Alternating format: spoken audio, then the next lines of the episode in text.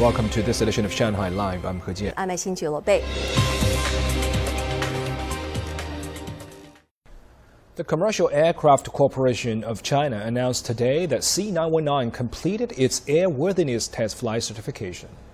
According to COMAC, all six C919 test planes had completed test flights as of July 19th. The flights occurred in Yanliang, Shaanxi Province, Nanchang, Jiangxi Province, Dongying, Shandong Province, Xilinhot, Inner Mongolia Autonomous Region, Turpan, Xinjiang Uyghur Autonomous Region, and Dunhuang, Gansu Province. The C919 is the first trunk jetliner to be developed and manufactured by a Chinese company. It comes with a seating configuration of 158 or 168 seats and has a range of more than 5,500 kilometers. The plane made its maiden flight on May 5, 2017. COMAC has already received 815 orders for the C919 from 28 customers worldwide.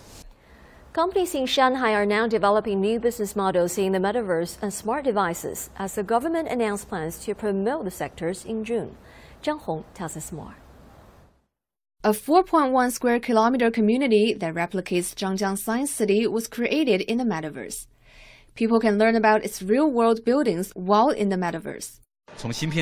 From chips and AI technologies to downstream, the entire industry is a new economy and it's expected to keep growing companies see various applications in the metaverse and are moving to capitalize on the opportunities. With AR glasses, laborers will be able to see instruction manuals for machines on production lines. We want to use cameras from various angles to show vehicles and pedestrians in a twin virtual space so that we'll be able to predict real-world traffic conditions. Zhangjiang is now building an industry park in the real world to attract companies in the metaverse. In Minhang, a company is working on humanoid robots. We want to teach these robots to do laundry, cook meals, and clean rooms so that they can take care of seniors.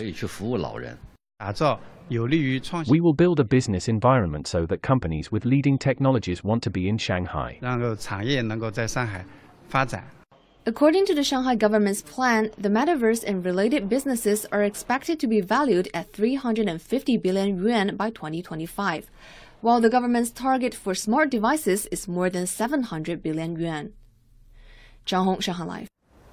The first ship carrying Ukrainian grain left the port of Odessa this morning under an internationally brokered agreement. The deal is expected to release large stores of Ukrainian crops to foreign markets in an attempt to stymie a global food crisis. Stephen Rancourt has more. The Sierra Leone flagship Razoni set off from Odessa to Lebanon with its cargo of over 26,000 tons of corn. It is expected to reach Istanbul tomorrow. On July 22nd, representatives from Russia, Ukraine, Turkey, and the UN signed agreements that enable the resumption of exports of grain from Ukraine, as well as providing Russia with a route to export its fertilizers to the international market. The governor of the southern Ukrainian port city of Mykolaiv yesterday said the city is being hit with heavy strikes from Russian forces, killing the owner of one of the country's largest grain producing and exporting companies. It is exactly such people, such companies, our Ukrainian South, that guaranteed the world's food security. It has always been so and will be so again. As for the energy crisis, the European Commission unveiled proposals for member states to reduce their gas consumption by 15% from today.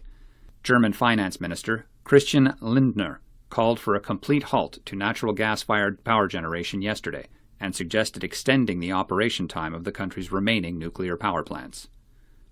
Stephen Rancourt, Shanghai Live.